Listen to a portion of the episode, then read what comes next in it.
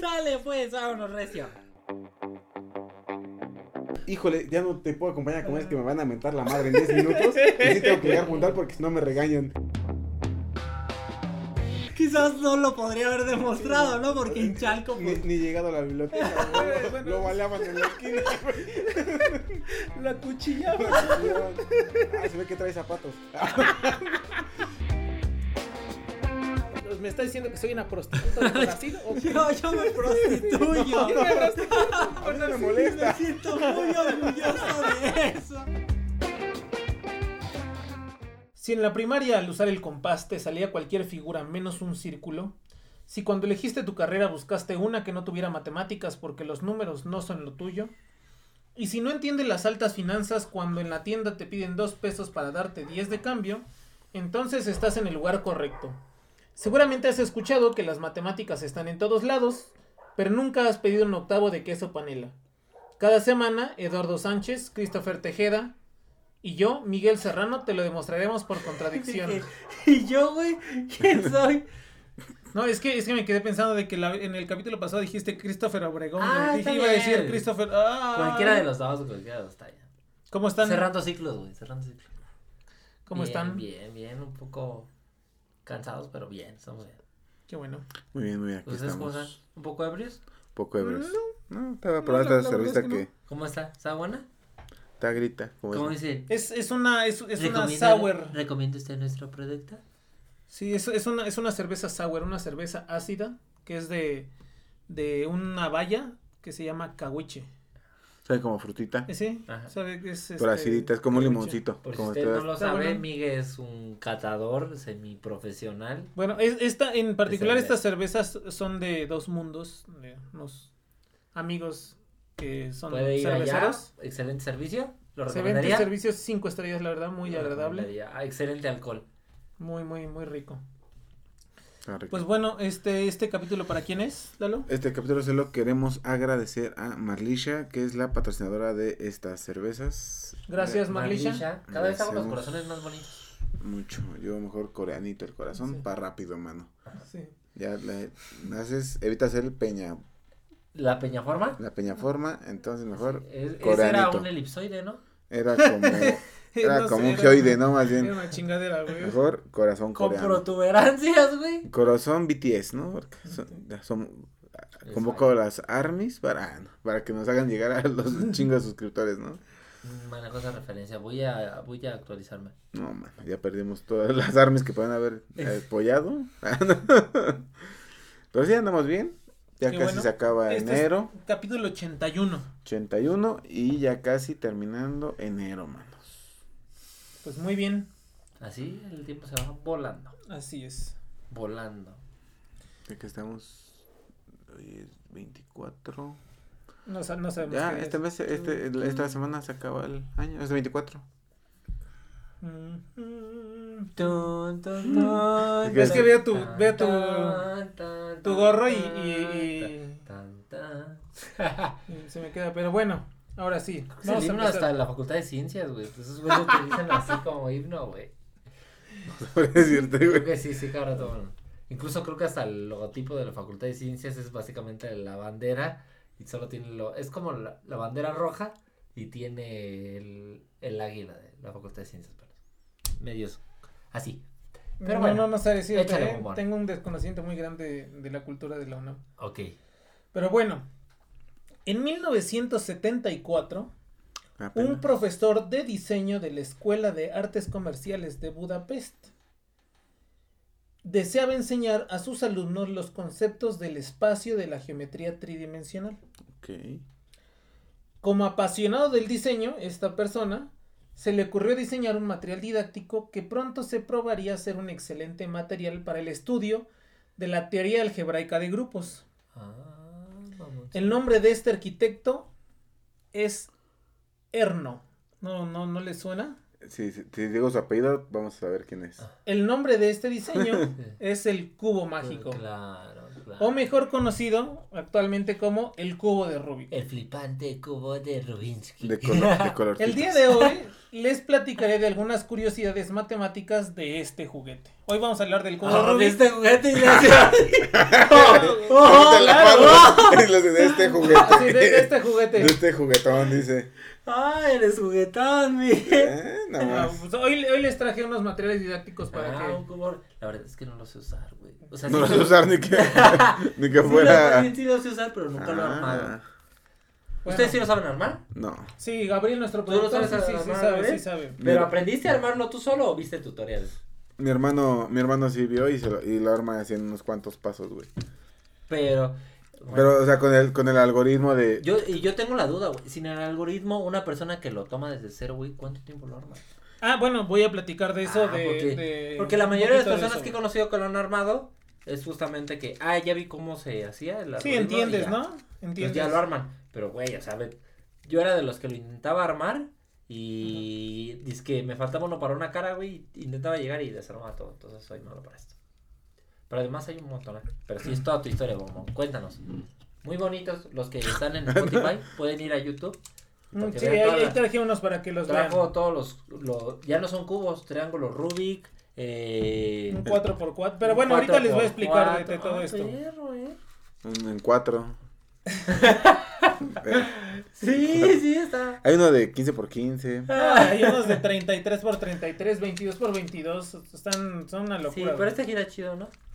no sé, güey, no. Es que yo eso no le entro, Pau. no, sí, sé que hay muchos. Un montón de, de tipos. Y, y está- nunca falta, Ah, ¿no? el bonito. mamoncito acá que va así caminando y. Así, o no, sí hay, güey, sí hay de los que van Va- acá. vas a hablar de los récords, obviamente. De algunos sí, algunos que vas a hablar de los mamones, ¿no? Que van ahí en, en la escuela. No, sí, como te decía. Ay, Ay, cállate, eh, güey. Cállate, meco. No, Ay. cállate, meco. Dije, bueno, como Rubik porque esto sí voy a explicarlo. Ok. Ok, Ustedes bueno. jueguen con eso. ¿sí? Sí, mis dedos con eso. Ernest Rubik, ¿no? Eh, nació en Budapest el 13 de julio de 1944 en el ocaso de la Segunda Guerra Mundial. Sí, claro, 1944. Hijo. Era como el. Claro, mira. Codo. lo- lo- Tiene un cubo en la mano, güey, otra vez, güey. Hijo, no mames. Ya, güey. Tiene un cubo en la mano y ya otra vez se le va luego, luego. No, claro. Ah, sí, es sí, es que era mi momento de de verme. Ah, sí, sí, sí escuché. Ah, no mames, Cris. Ya, Pero sí, perdón, pendejo, amigo. pendejo, más de lo común, pero bueno. Eh, hijo de Ernest Rubik, su padre fue ingeniero aeroespacial y de Magdolna Santo, eh, que era una poeta, estudió Ah, era literatura. privilegiado el morro. Eh, bueno, de hecho su papá, Ernest Rubik, o sea, es- bueno, si ustedes googlean Ernest Rubik, van a encontrar pues, a- al creador de los cubos, Ajá. Rubik, pero eh, si se ponen a investigar un poquito más, pueden encontrar que Ernest Rubik ha sido uno de los ingenieros aeroespaciales más reputados de, Ah, de toda la historia. O sea, Eh, creó sí. creó una, una compañía y obviamente pues era el tiempo de la guerra, se hizo famoso por sus creaciones bélicas, ¿no? Desde joven, este Erno tuvo interés por la construcción de los diseños que tenía en la imaginación, o sea, siempre le gustó construir cosas. Se graduó eh, como ingeniero civil en la Universidad de Budapest y después comenzó a estudiar en la Academia de Artes Aplicadas y Diseño. O sea, no era, bueno, es arquitecto, ¿no? O sea, se le considera arquitecto, igual es ingeniero civil, pero le gusta hacer, este, bueno, porque también es escultor, ¿no? O sea, el vato es... es Sí, todo era lo- movido. es- es- O sea, ti- tiene toda una ingeniería detrás. Los cubos, al Claro. principio, ¿no? Porque ya después muchas variantes, ¿no? Pero. Bueno, de hecho, o sea, Ernest Rubik solo eh, inventó el cubo Rubik, ¿no? Que es el cubo de 3x3. Las demás modificaciones, pues son inspiraciones a partir de su creación. sí, no, sí. él no, no, no se puso a- el 4x4, los V-Cube, los. Hijos de la- O quién sabe, ¿verdad? No se va a poder terminar este capítulo, güey. más allá de. Más allá de. Que lo que inventó sabemos su vida, ¿no? Se, Sí. disfrutaba, ¿no? Se acostumbraba a el 4x4, ¿no? Eh, eh, ¿Cómo se llama? Ajá. Y él diseñó en sí el 3x3 y al otro son ya como modificaciones, ¿no? Trabajó como arquitecto en la década de los 70 y luego regresó a la Academia de Arte de la capital húngara para asumir la presidencia de la facultad donde había estudiado. O sea, de- después se hizo académico. Él era académico, ¿no? Y después se hizo millonario Y- por cosas que no tienen que ver con la academia, pero Como regularmente pasa. como regularmente pasa, como ya, ya infinidad de, de, de- De capítulos. Exactamente. Pero por ejemplo, es como este. Pero o sea, no era mal académico, es decir, se hizo el director y el. Ajá, sí, exactamente. O sea, se hizo como el rector de su facultad. Que así que tampoco ¿no? era así como cualquier güey, ¿no? Así es. Eh, como ya mencioné, fue en 1974 cuando inventó el cubo mágico y dos años después, en el 76, lo patentó. En 1977 consiguió un acuerdo con una compañía de juguetes de Hungría que lo puso a la venta por primera vez. Y fue también en este año que se hizo editor de una revista eh, que, se llamó, que se llama Y Juegos. O mejor en, en húngaro, en, en mi húngaro natal, es Hatek, pues, ¿no? Así se, en se mi llama. tierra, no en mi De, pueblo. de mi, de mi, Sí. de mi madre patria. Eh, bueno, esta revista era una revista sobre crucigramas y pasatiempos, ¿no? Porque también, bueno, o sea, si hizo esta cosa, también le gustaba, este, como, tenía como mucha eh, creatividad para, para los jueguitos y todas estas cosas.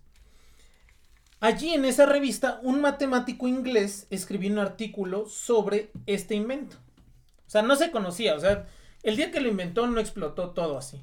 No se conocía y entonces cuando este publicó este artículo este matemático y entonces allí se empezó a popularizar. O sea, estamos diciendo que en- lo inventó en el 74, pero fue hasta el año, eh, hasta los 80 cuando ya fue el boom y ahora es parte Sí. de nuestra Cultura. de la cultura es pop, general, exactamente. Siempre ves a alguien con un cubo. Eh, Sí, sí, y bueno, para quienes nunca han tenido un cubo Rubik este, en, en la mano, que yo creo que ha de ser poquísimas personas, o sea, me imagino que es un, un juguete tan, tan, tan, tan común que, que muchas veces, o sea, ya lo hemos visto, ¿no? Lo venden en los tianguis, lo venden en Hasta, hasta en llaveritos, ¿no? Un tiempo lo vendían en, llaveritos. chino.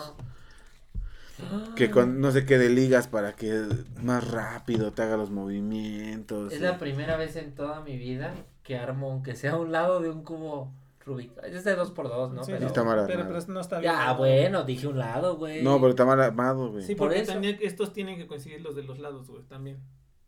Ah, sí. bueno, pero al menos un- una, Una cara, una cara sí güey. quedó Ya. en color, güey, es un logro Bueno, para mí. Es un logro. el cubo Rubik se compone de 26 cubos externos Ajá. y un cubo interno invisible, que es el núcleo, ¿no? Es, el, es el justamente el, el, el cubo, este, este núcleo es el cubo de donde todos los demás se agarran, ¿no? Digamos. Eh, y, ajá, un cubo invisible en su interior. En el que reside el mecanismo que permite girar las diferentes piezas en distintas direcciones. El objetivo del juego es que una vez que tú tienes este tu cubo desarmado, es regresar a la posición original que es donde cada cara tiene un color, ¿no? Ese es el objetivo. Pero bueno, o sea, una de las vamos a hablar de matemáticas, ¿no? No no de no de los algoritmos de cómo se resuelve, que también tienen que ver con matemáticas, pero no es el objetivo de este de este capítulo. Pero digamos, una vez que lo te- tenemos desarmado, por ejemplo, este, este, este cubo que es un 4x4, eh, que está desarmado y queremos este, regresar a- a- al. Bueno, en que en cada cara haya un, un color, pues habría que preguntarnos en, en primer lugar, como matemáticos, es cuál sería nuestra primera aproximación, ¿no? Para resolverlo. ¿Cómo, cómo así ingenuamente podemos agarrar y resolver el cubo? Pues lo que podemos hacer, una de las primeras formas, o de cualquier forma de resolver cualquier acertijo, cualquier eh, laberinto, cualquier rompecabezas o cualquier código, es Googleándolo. empezar, bueno, digamos que no. Actualmente, sí. Digamos que es eh, ir eh, opción por opción, ¿no? Por así Ajá. decirlo, ¿no? O sea, es decir, ir cada posibilidad por cada posibilidad. Mm, sí. Y esto nos habla de cuántas combinaciones distintas de cubos pueden formarse a partir de este cubo de 3x3x3. ok. Es decir, de cuántas maneras distintas tú puedes ver este cubo. Y entonces, si encuentras de cuántas maneras distintas se puede, puedes ver este cubo, entonces vas a poder hacer un algoritmo para que a- de cualquiera de esas, todas esas combinaciones, sea, puedas regresar a la posición que quieres, ¿no? Que, que de hecho está totalmente aplicada la teoría de grupos, ¿no? Para el estudio de, de esto. Es correcto, voy a hablar de eso. Entonces me quedo callado. Entonces, sí. Entonces- continuemos. Para, para, para poder contar cuántas posibles combinaciones hay del cubo de Rubik, o sea, de- de- del de 3x3x3, hay que considerar lo siguiente. Un cubo, en, en particular este cubo de Rubik, tiene 8 esquinas, ¿no? Digamos, podemos decir, ¿no? 4 superiores, 4 inferiores. Pero cada esquina tiene 3 colores. Ajá. Entonces, primero, si solo tienes 8 esquinas, las maneras en las que las puedes acomodar, ¿cuánto es? Es 8 factorial. Pero además cada esquina tiene tres colores, es decir, tiene eh, lo Tres. que se llama orientación. De cuántas maneras puedes eh, acomodar eh, cada esquina. Cada esquina la puedes acomodar de tres maneras distintas, ¿no? Ajá. Entonces, digamos, si nosotros consideramos las orientaciones, las orientaciones son de 8, perdón, de 3 a la 8 potencia.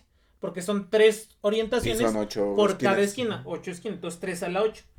Entonces eso quiere decir que nada más las esquinas tienen la posibilidad de tener un total de 8 factorial por 3 a la octava potencia combinaciones.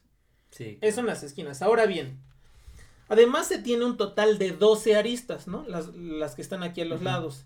Entonces tenemos 12 aristas. La forma distinta de agarrar las dos aristas es 12 factorial. Y cada arista tiene dos orientaciones, porque tiene dos, Dos dos colorcitos, pegatinas, ¿no? ¿no? Aquí dos, dos stickers. Entonces, eh, las orientaciones es 2 a la 12. Por 12 Entonces, factorial. por 12 factorial, ¿no? En, en las, este, Ya, empezamos. Sí, claro. en, en la- en las aristas. Pero además, ¿no? O sea, bueno, el número total sería 8 factorial por 3 a la 8 potencia por 12 factorial por 2 a la 12 potencia. Sin embargo, de todas esas combinaciones, no todas son posibles, porque existen ciertas condiciones de paridad. Es decir, nosotros no podríamos tener solamente una este, esquina así, rotada. O sea, todo, todo arreglado y una esquina rotada. Esto es una posibilidad que no existe en el cubo de Rubik. Ok. Entonces, eh, Eh, es porque hiciste chanchullo ahorita. hice, hice un chanchullo, sí, ahorita ahí está. Ya Ah, lo mira. ese es el chanchullo. Tramposo, güey, así lo armó, Igual, igual también no se puede, no se puede que todo, todo el cubo esté, este, esté, esté resuelto y solo una arista esté volteada. Eso es otra Ah, combinación sí, no. imposible. Entonces, quitando estas cuestiones de paridad, o sea, si, si, si vas a tener eh, todo resuelto, menos n cantidad de esquinas no Sí, resueltas, no al menos tienes que tener dos, perdón, al menos tienes que tener tres esquinas este, desacomodadas. Puedes tener una acomodada y tres desacomodadas. O sea, no se pueden, o sea, por el mecanismo, por la forma del diseño, no se pueden tener. Entonces, en total, bueno, para no hacer más, más largo este, esta explicación, Después de total- 457 factorial. el total de combinaciones del de cubo Rubik, el total de combinaciones del cubo Rubik son 8 factorial por 3 elevado a la octava por 12 factorial por 2 elevado a la doceava sobre 12. Ah, güey. oh. Sobre 12. Ay, güey, oh, ya me había espantado. Dije, no. Lo era que un da- número bien grande. Lo que da un total aproximado de ¿Cuántos cuaren- millones? 43 mil billones Claro, de combinaciones. güey. Y Eso- estamos hablando para el 3x3, güey. Ajá, Ah, pa- bueno, para el ese 3x3, ya exactamente. Estamos hablando del 3x3. Entonces, hay 40. y- ah, bueno, es un número grande, no, no lo traje, pero son más o menos 43 mil Sí, claro. billones de combinaciones posibles del cubo. Chingo. Tal vez no, o sea, sabemos que es un chingo, pero no dimensionamos cuánto es. güey.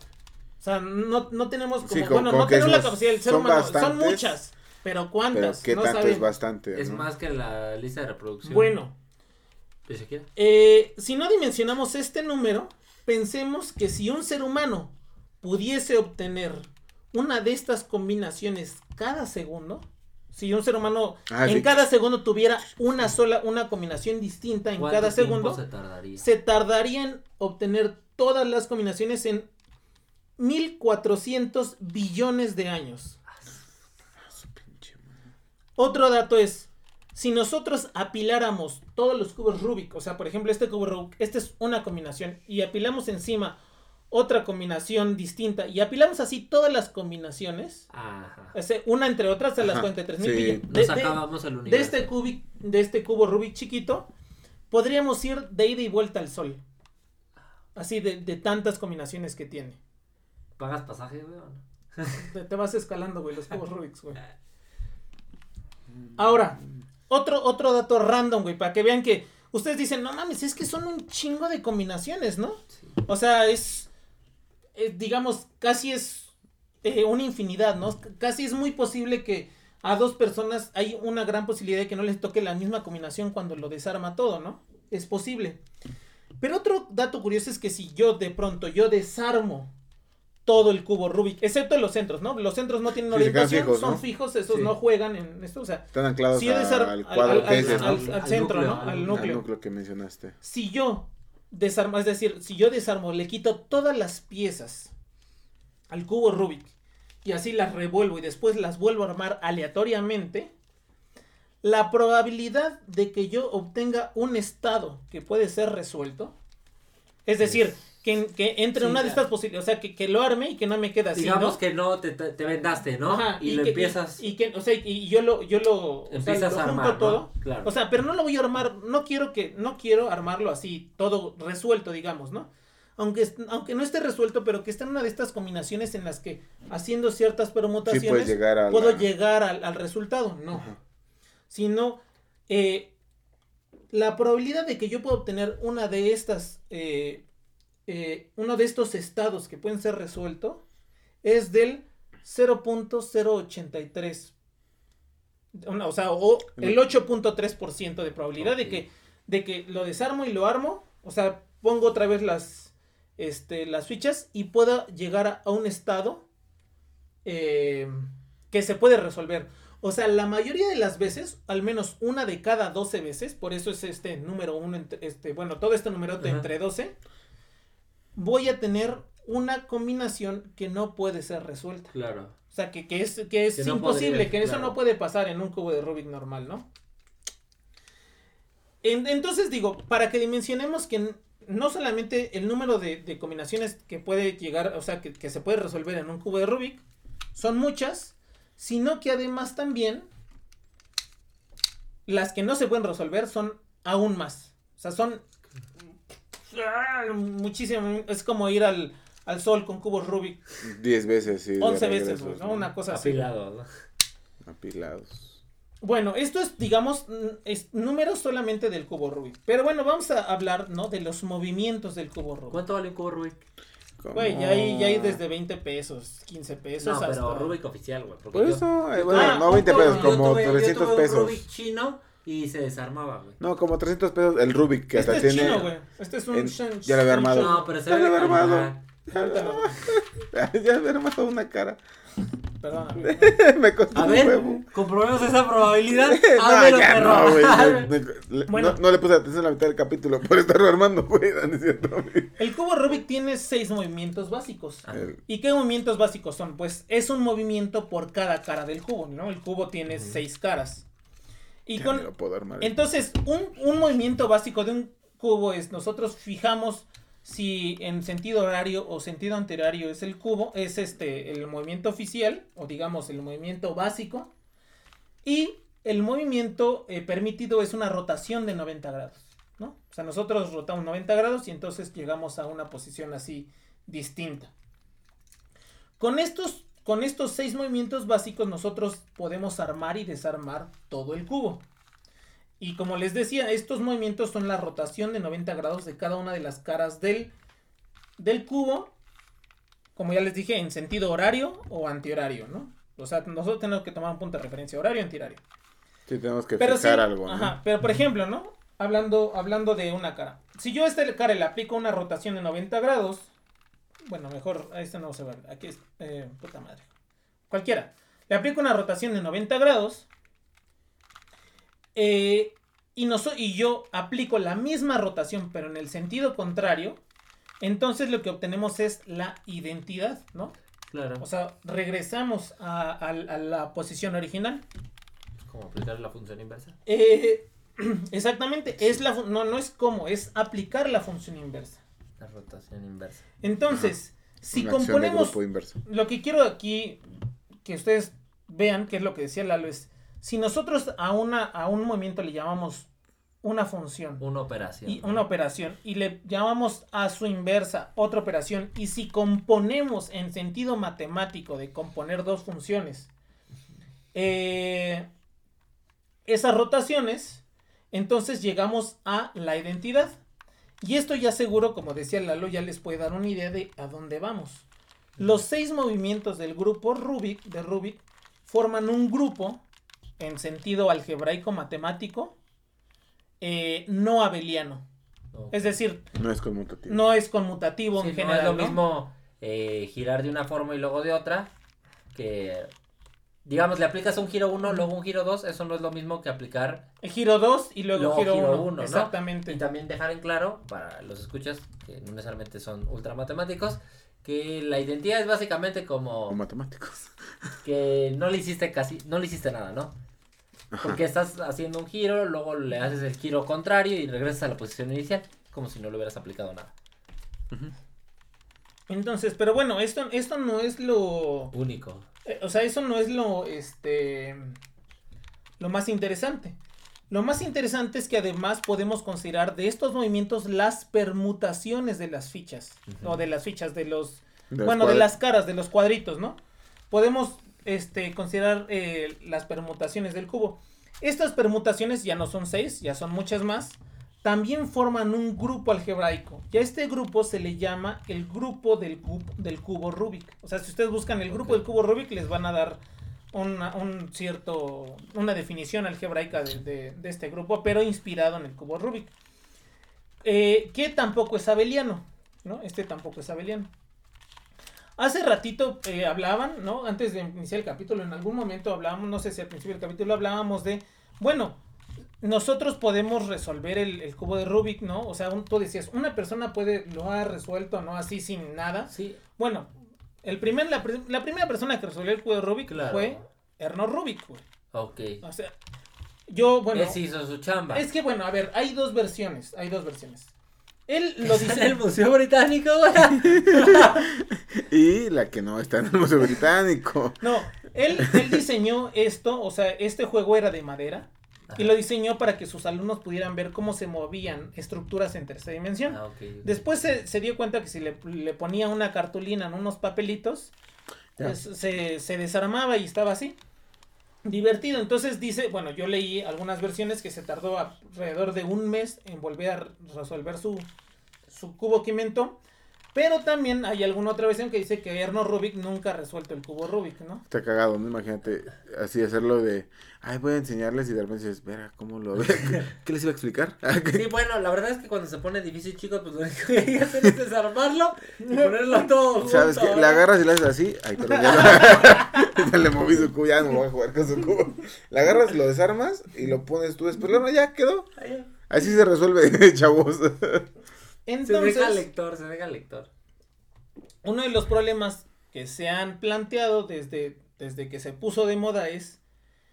eh, El menor tiempo, ¿no? ¿Cuál es el, no, deja el menor Ah. tiempo, cuál es el mínimo número de movimientos que se necesitan para resolver el cubo? A partir de un. Bueno, no, no, no el mínimo, el, el mínimo número de movimientos no, porque el mínimo movimiento Sí, sería uno, ¿no? No, sino, O sea, cero. Dada, El- dada o una sea, posición. dada una posición, ¿cuántos movimientos se necesitan a lo más para resolver el de Rubik? O sea, No, pero si la pregunta es si es legítima, ¿no? El mínimo. No, es que el mínimo sí como se amigue, güey. O sea, el si te lo doy uno. así, si yo se lo doy así a Migue, pues el, mínimo, es, uno. agarrarlo y girarlo y ya, se, ya lo armó, güey. Pero digamos, tú lo tienes así, este... Si, está, si está en total digamos, desorden. Así Ajá. como, como este, no está en total desorden. Y la pregunta es, ¿cuál es el mínimo de movimientos posibles que tienes que hacer para resolver esto? El mínimo. Tú puedes hacer, Sí, darle Infinitos. vueltas pero no se resuelve, ¿no? Ajá. Entonces, esa es una de las preguntas que es que los que la gente se ha hecho, ¿no? Que digamos, si nosotros lo ponemos en términos matemáticos es nosotros tenemos, o sea, nosotros dijimos que el número de permutaciones es, forma un grupo algebraico, Sí. un grupo no abeliano. Entonces, en un grupo que tienes tus elementos y puedes componer estos elementos y aplicas un- una, una operación y te regresa uno de los mismos elementos, a lo que no- en términos matemáticos lo que nosotros estamos buscando es el diámetro del grupo. ¿Qué significa el diámetro del grupo? El diámetro del grupo significa que, dadas dos posiciones o dos elementos del mismo grupo, ¿cuál es la distancia más alejada a la que pueden estar? ¿Cuántas operaciones tengo que hacer para llegar de este De punto uno. a- del más, de los más Sí, lo alejados? más distante que hay. Entonces, el mínimo número de operaciones de llegar entre dos, dos este, Elementos situaciones más alejados se llama el diámetro, ¿no? En, en un grupo algebraico. Entonces, en este caso, a este número, pues a- a mucha gente ha estado en pos de este número, tratando de averiguarlo, y se le ha llamado el número de Dios A, la a este número. O sea, ustedes pueden buscarlo el número de Dios del cubo Rubik. Ya no es cualquier Entonces, cosa. güey. Entonces, ha habido un montón de, de, este, de intentos de resolver esto. De hecho, Es que también... pendeja, ¿verdad? De por sí estaba, güey. O sea, ya- o Yo sea, lo dejé, porque son bien adictivos. Son adictivos, güey. Pues Y de- o sea, pero ahorita son adictivos. Después, son ya lo frustrantes. dejas a la verga, ya dejas la chingada. Pues ya te frustran. Bueno, Número. eh, se han, se han, bueno, en, en algún momento de la historia se encontraron cotas, ¿no? Ah, Primero pero decían- todavía no está averiguado. No, ahorita ya. Ah, ok, ahorita ok, ya. ok. Pero antes. Eh, Estaban estaban de- en cosas nada más, 72, ¿no? 72, o es la cota máxima, o sí, antes era como números. En 2010, Reciente. sí, eso es muy reciente, en 2010 un grupo de investigadores, Chinos. No, no, fíjate que eran, son estadounidenses, Sí. descubrió, demostró que el diámetro del grupo del cubo Rubik es 20. Es decir, que una persona puede resolver el cubo Rubik a partir de cualquier po- posición en a lo más 20 movimientos. A lo menos, ¿no? Porque a lo más son más. Sí, exacto. Es que eso es a lo que me refería. A lo más porque puedes hacer un movimiento lo puedes hacer infinitamente. Ah, claro, claro, claro, Sí, claro. a, lo menos porque mínimo. A lo menos, a lo sí. menos Ajá. nosotros dos años, ¿no? Ajá, sí, exacto. Pero- Sí, 20 movimientos, sí, exacto. Una vida, güey. Eh, toda una vida Ah. Exactamente, tienes razón. Este descubrimiento les llevó 35 años de procesamiento Computacional. Computacional, porque es, de un, hecho, tienen un- o sea, un negrito trabajando en hojas de papel, güey. Como decías tú en tu capítulo pasado, güey. Son tablas, de Sí, hecho. güey. no, o sea, este, o sea, sí hay un artículo que se llama el diámetro del grupo de permutaciones del cubo Rubik es 20. Así se llama. De hecho, les voy a dejar. Así el- se llama tal cual. así, el- así como les digo, así se llama el, el artículo. Y tiene sentido, ¿no? Que, que lo anuncien como algo ya... Porque es una pregunta que ha estado molestando o estuvo molestando durante mucho tiempo a un Ujú. chingo de gente. Entonces, Digo, tiene sentido. sí. O sea, mucha gente... En matemáticas más Ujú. de 10 ya es un chingo, ¿no? Es una multitud buscando Sí. solución, ¿no? Más de 10 dices, ah, sí, está interesante el problema.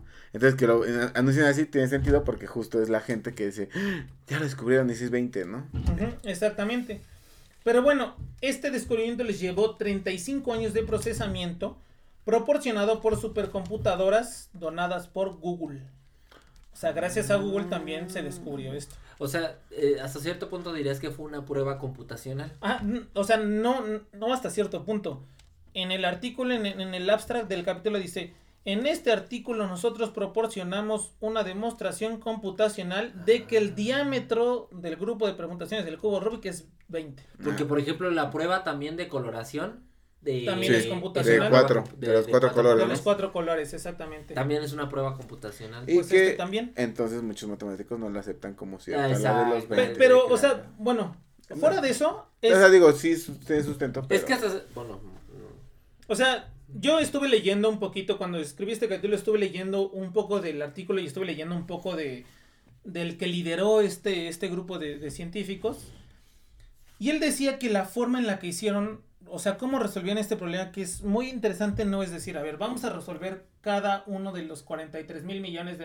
exacto. Exacto, no vas Pero a hacer fin- eso. Oye, pero al final sí es una, hasta cierto punto una prueba computacional, de cierta forma es una prueba por fuerza bruta, pero acotada.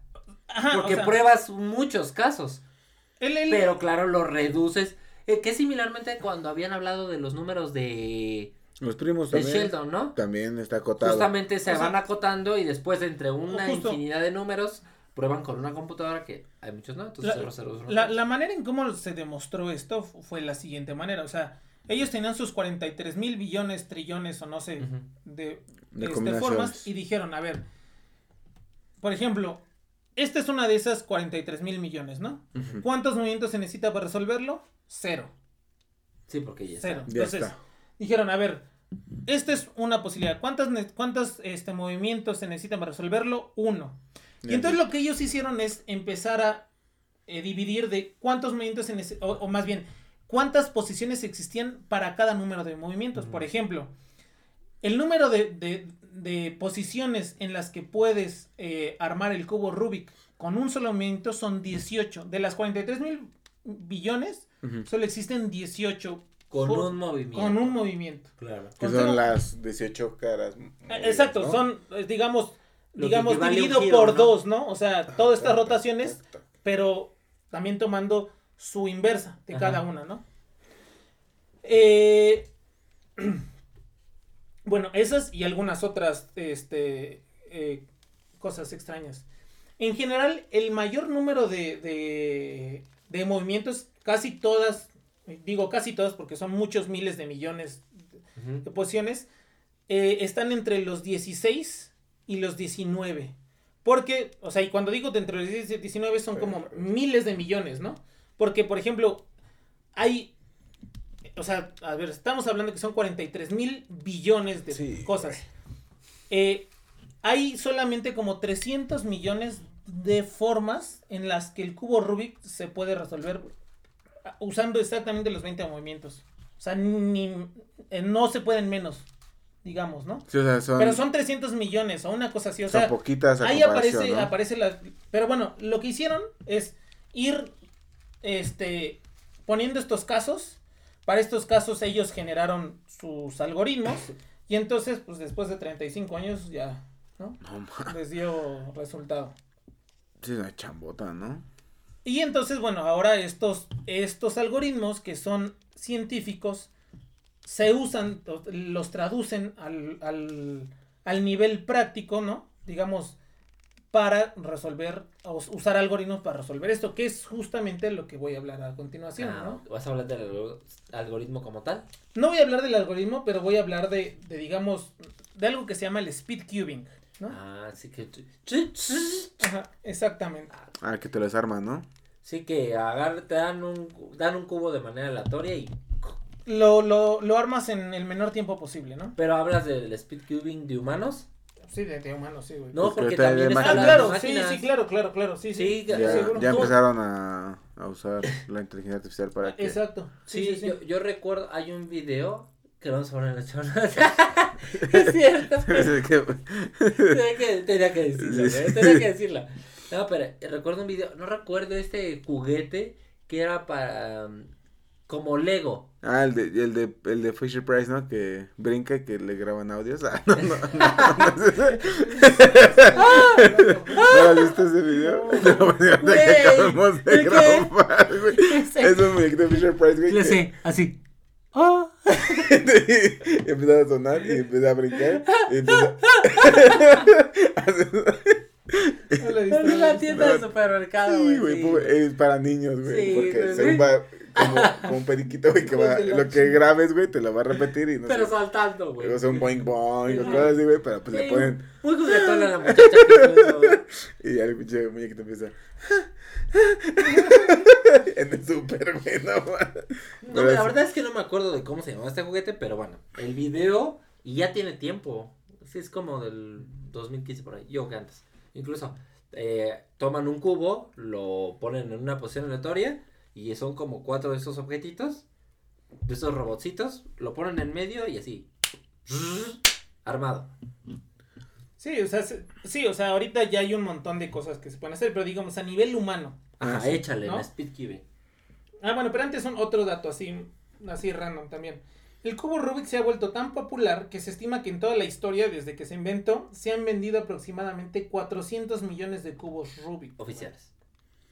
Y piratas. Pues no, Ah, piratas no, también. no, ahí, ahí sí no sabría decirte, pero digamos, imagínate que, que a Erno Rubik le dan, Uno por chino, bebé. le dan 50 Ya. centavos de dólar por cada cubo Rubik No, man. que, se, que, se, que se vende. Sí, O sea, Ah, es, ultramillonario ese Rubik debería de, o de patrocinarnos. Pues el- La, la fiebre se extendió tanto y tan deprisa que actualmente existe la World Cube Association, ¿no? Ah, la madre. que es la asociación que regula todas las competencias de cubos, ¿no? Ya, ya allí voy, ¿no?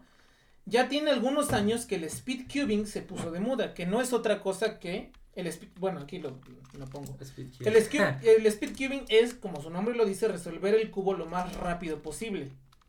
Es decir, eh, se premia y las personas compiten de ver cuál es la persona que más rápido Arma. eh, arma, un, ar- arma un cubo. Y no solamente el 3x3, el 2, hay categorías de 3x3, de 2x2, de, Sí, de sin verde, de Oye, un chingo. o- o- oye, Miguel, yo una pregunta. Eh, en estas competencias de los cubos de los cubos Rubik, Los únicamente- cubos Rubik, de- de los- Los cubis de Rubis. rubia, en esas competencias son únicamente cubos o también son estas figuras Ajá, o- regulares? exacto, o sea, cada categoría, o sea, cada categoría de estas competencias tiene que ver con el cubo en cuestión, Ah, ¿no? ok. O sea, pueden ser, a- hay Megaminx, hay este 4x4, hay VCube 8, hay VCube 9, hay VCube 7, hay un sinfín de competencias. De hecho, no, no es un sinfín. Casi casi hay un rubro por cada Ajá, tipo de cubo, ¿no? Sí, pero no son lo un sinfín. O sea, así. las oficiales han de ser como unas 10 o 12. Tampoco hay, digo, hay muchas modificaciones del cubo Rubik, pero no, no todas merecen tener su Una propia competencia. competencia. El ¿no? Megamin es que es como una estrella en el centro, ¿no? El, el Megaminx es como un, es bueno, es una figura platónica, no me acuerdo Ah, cómo es se un llama, pero dodecaedro, es, ¿no? es un dodecaedro que tiene eh, 12 caras, caras, ¿no?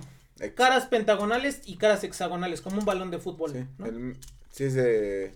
Sí. Sí es un do- dodecaedro. Oye, Bomón, y tengo una duda. Para que la, la competencia sea legítima, Perdón, es un chiste bien pendejo, pero... No, güey, no, es- no. Para que la competencia sea legítima, los cubos son dados en la misma posición, ¿no? No, güey. No se puede, güey. No, no, no, no. O sea, lo que hacen es que hay No, un- o sea, sí se podría en el sentido de que lo tienes armado y lo, lo desar, o sea, lo Pero no, pones en o sea, lo que ¿no? hacen, lo que hacen es que un grupo de jueces arma o desarma los cubos Rubik en- a ciegas y entonces escoge aleatoriamente para cada competidor un cubo sin saber, sin ver en qué posición está y entonces él tiene está el cubo acá adentro, está en una cajita, tiene su esta no sé cómo se llama, pero es como un este un bracito así con donde pones tus manos y te cuenta Ah, sí. los segundos de tener las manos. Entonces, quitan la hoja o quitan lo que cubre el, al Una cubo, mantita. lo ve, él, él como que tiene la posibilidad de, de, o sea, de agarrarlo sin, sin, Sin manipularlo, moverlo. ¿no? O sea, nada más para ver como en qué posición están las caras, pensar, lo deja, pone sus manos y una vez que lo qui- quita sus manos empieza a correr el tiempo y otra vez cuando pone a, este No, Se para, las ¿no? manos Se pausa. para el tiempo. Pero ahí vamos con las este Échale, échale, sí. Creo que es cuando deja el cubo, cuando con- se para. sí, no, cuando pone Ah, las manos. pones y pones Ajá, la o sea, lo avienta y pone las manos, pero ya tiene que estar así hecho. Eh, ahorita, actualmente, bueno, son, son este récords que yo leí anoche en Wikipedia, entonces supongo que son los más. Son reales. Sí, son los 100% más, real, no este, fake. 100% reales, no fake. El, en el cubo del 2x2, que es este que tú tienes, ¿no? Este, el cubo El que yo me 2x2. sentí muy feliz por armar una cara. El más rápido de todos ha sido el chino Wang Wang. Wambo Wang. Xi Jinping N a la. ¿Qué le pasa? Güey. Vein- 27 abo. ¿En cuánto crees que resolvió este cubo? Así rápido, güey. Un segundo. ¿Tú? Sí, digo que milésimas de segundo, güey. 47 décimas de segundo, güey. Menos de medio segundo. O sea, lo vio. Ahí está. Sí, así le hizo así. No, ya ahí me tardé 3 segundos, Sí, güey. O sea, no, no, no, no, ni siquiera voy a imaginarlo, güey. ¿Lo agarró? sí, quién sabe. Ya, güey. O sea, ya. Pum. El, el récord del 3x3 lo tiene el chino Yu Shengdu, que lo resolvió en cuanto el de 3x3 este. Ajá. Nah, ¿En igual son, mile- son décimas de segundo, güey. Bueno, este es mucho más complejo que ese, güey. O sea, Ya. pero muchísimo. Este tiene, segundos. este, mira, a ver, toma en cuenta que este tiene 27 piezas claro. o 26 Sí, de- sutiles tiene- y este tiene 8 nada más, Sí, ¿no? claro, claro, claro. Diferente. Eh, eh, tres segundos. 3.47 segundos. ¿Viste esa pinche estimación? El de 4x4, este, Ah, que- Ya, obviamente. Ahí va a decir 6, ¿no? Nada más. lo tiene el Dos estadounidense. a la. Lo tiene el estadounidense Max Park. ¿Qué lo resolvió en cuánto creen? Ocho segundos. No, yo que sé como unos 5 segundos, güey. 16.79 segundos. Pues está perrito. No, pues, eh, imagínate, Pues, es lo que te digo, o sea, eh, Sí, este eh, tiene 27 piezas y este tiene, Dos a la ver. eh, o sea, 4 por, a ver, no son, 4 por 4, 16 por 4, güey. no, 4 por 4 seis, por güey. 4. 16 por 16, ¿no? Son 6 caras. No, no, no, pero o sea, digamos, piezas del cubo, ¿no? O sea, aquí Ajá. tiene 16, aquí tiene Ah, sí, otras, sí, sí, aquí ya otras, te- otras, más o menos, ¿no? Y bueno, hay otros muchos récords, pero quiero destacar a un latinoamericano, Ah, al peruano. Juan Pablo Huanqui, que resolvió el Megaminx, que es el, este, este dodecaedro que les digo, en un tiempo de 25.24 segundos. Ese es el más rápido del mundo, güey. Yo me acordé de un Megaminx, meme, güey. cuando estaba lo de la conjetura de Riemann. de que un peruano o un boliviano, güey, había resuelto la Ah, sí, conjetura sí, sí. que podía viajar al espacio, güey. ¿Qué, qué mamadas son esas, güey? Ay, no, es que se me hizo muy gracioso. Bueno, si quieren saber más de, del Speedcubing en particular, Netflix tiene un documental llamado Speedcubers. Sí, o sea, está en, en línea. Lo, People without sexing. No sé, güey. no, igual y tienen más que nosotros, sí, güey. no lo dudes, no lo dudes. Y bueno, Seguramente. nada más, también otro fun fact. Erno Rubik aún vive en Budapest Ay, y, güey. y no. le gusta dar conferencias ni mamón, autógrafos. no, es Es, mamón. es, es payasito. Él, no, porque dicen que tiene una, una, una personalidad muy introvertida. Ah, ok. Ah, no es por mamón. Así que, pues ahí Ah, lo tienen. canal no tiene que preocuparse por comer, güey. No, No, güey. desde antes de que inventara el cubo, güey. Ah, además ya era privilegiado, sí, güey. sí, ya sí. era conocido. Sí, ese güey ya se preocupó por comer desde antes, güey. Un, un personaje, Erno Rubik, es un personaje que sin querer ha aportado a la cultura pop y con ella al mundo de las matemáticas. Y un chingo, ¿no? O sea, sí, ah, ¿Ese es el capítulo? Y este es el capítulo. Eso va a tratar No, de- sí. Eh, y de otro- trata? es cierto, ¿no? Oye, pero no, o sea, fíjate que hablaste del speedcubing, pero además de eso hay un buen de récords, competencias que tienen que ver simplemente con el cubo. Estaba viendo un video de un chico que, ¿cómo se llama esto de jugar con? Ah, Masturbarse. También, no, no, malabares, güey. Malabares. un chico, tan- no sé si es peruano o argentino, Ah, que va haciendo, que lo va Sí, armando, que, que es el que tiene el, rec- 4.3 el récord, minutos, tiene el récord mundial en armar tres, ¿Tres cubos, cubos? Haciendo malabares. Así es. Güey. Bueno, ¿No el has visto el video? El cubo Rubik Se lo vamos a dejar en los show notes. El, el cubo Rubik Te tiene, el, eh, tiene el récord Guinness a ser el juguete más vendido en toda la historia del mundo. Y pues así. Es que sí, de hecho, Sí, en la está muy película de video, En busca de güey. la felicidad, ah, se la pasa armando su cubito Ah, Rubik, ¿no? Este, Que es para que Will Smith. le dices si lo armas, pago el taxi, güey. Y el otro güey, pues mira, no, Que se puso- no traigo dinero. que- Aquí está. Que de todo lo termina pa- pagando Sí, lo Will termina Smith, güey, porque el otro güey pues, no usa de efectivo. Y ya después terminó pagando caro el, el chistecito de ¿Qué dice? cachetera. ¿Ha Chris sido fácil? ¿Qué le dice? ¿Ha sido fácil? No, señor. Y luego cacheteó a Chris Rock en las Oscars. Y... Ah, sí. Que bueno, o sea, entre los famosos se sabe que Will Smith es un fanático del cubo Rubik. ¿Sí? O sea, Es, es- la verdad es que es un juguete, de- es un juguete, que pedo ando muy, muy pendejo, ¿no? Pero es un juguete de cultura popular bastante común, güey, toda, toda la gente lo ves, pero yo lo que siempre me había cuestionado es como eso, o sea, mucha gente... Esa es a lo que voy, espérense, Yo tengo chingada una pregunta y es esa. ¿Verdad? Pero gracias por Este- aclararme este- la este duda. Este gorro comunista me está aumentando, güey. No, yo lo que me pregunto mucho es como si no tienen una persona que tú le das el cubo No Rubik. tiene mano. ¿Cómo lo va a armar? o sea, es una duda que no me deja. O sea, o sea, y si no, ¿cómo arma alguien un cubo Rubik sin ¿Cómo mano? lo haría Kenny, güey? No, o sea, ustedes lo saben armar porque vieron el algoritmo, Yo no ¿no? sé armarlo, güey. ¿No sabes armar? no, no, yo tampoco sé. ¿No lo sabes armar? No. ¿Tú, Gabriel? Sí. Sí ¿Y sabe. cuál era tu duda? ¿Cuánto se tarda? Alguien sin, sin, sin Sí, conocimiento o sea, ¿Cuál alguno. es más o menos la, el tiempo promedio que se tarda una persona? Porque la mayoría, Bueno, quién la, sabe, la mayoría es como ya vieron un video en YouTube de cómo armar. O van siguiendo pasos, Pero mira, o sea, van. Pero Bueno. así a secas, güey, nomás está bien. Me gustaría recomendarles a nuestros escuchas también, esto se me, se me fue también. Hay un canal en, en YouTube de- que se llama Demaoisha. Ok. Demaoisha es un, es un vato que estudió física, es, no sé si ya sea doctor ahorita en física, pero sí tiene su maestría en física, que es fanático de los cubos. Y entonces él, en- entre muchas de las cosas que te explica es cómo él, sin tener ningún eh, método que sigue, él cómo crea sus propios algoritmos Ah, ok, ok. ok. para resolución de, de los cubos, desde muchos diferentes, ¿no? De miles de cubos que tiene. Y pues sí. Y dice que se la pasa mientras va platicando, va armando, ¿no? Ah, bueno, algunos va armando, algunos mayoría, solamente se le bota la, la se en le su bota la cabeza canica, ¿no? y Y ya que acá empieza a hacer- hace locuras. Es muy, inter- es muy entretenido también. Muy, muy bonitos cubos Rubik. Y de todos, ¿eh? Sí. Pero Muy ¿cómo la coquetos. Pues- Les dejamos esa duda. Les dejamos. Ustedes escriben en los comentarios si sabe armar el cubo Rubik. Si vio en internet. Si no vio en internet, ¿cuánto se tardó en armarlo? Porque sería interesante conocer eso. Pero sí, sí se puede. O sea, en, en el sentido de te fijas cuál es el comportamiento de, de las piezas y pues tú puedes ir creando tus propios algoritmos.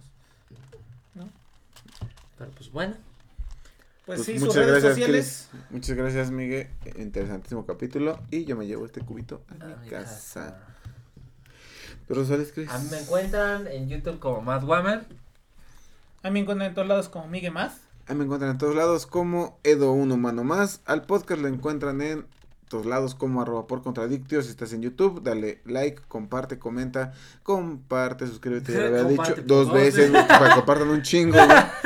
Y suscríbanse. Les agradecemos mucho haber llegado hasta aquí. Les agradecemos un- una semana más acompañándonos. Y gracias por ver el capítulo de nuevo. Mientras, porque otra vez le agradecemos. Mientras armaba su cubo Rubik. Nos Cuídense vemos la próxima semana. Y pues ahí, díganos cuánto tardan en Armar. armarlo.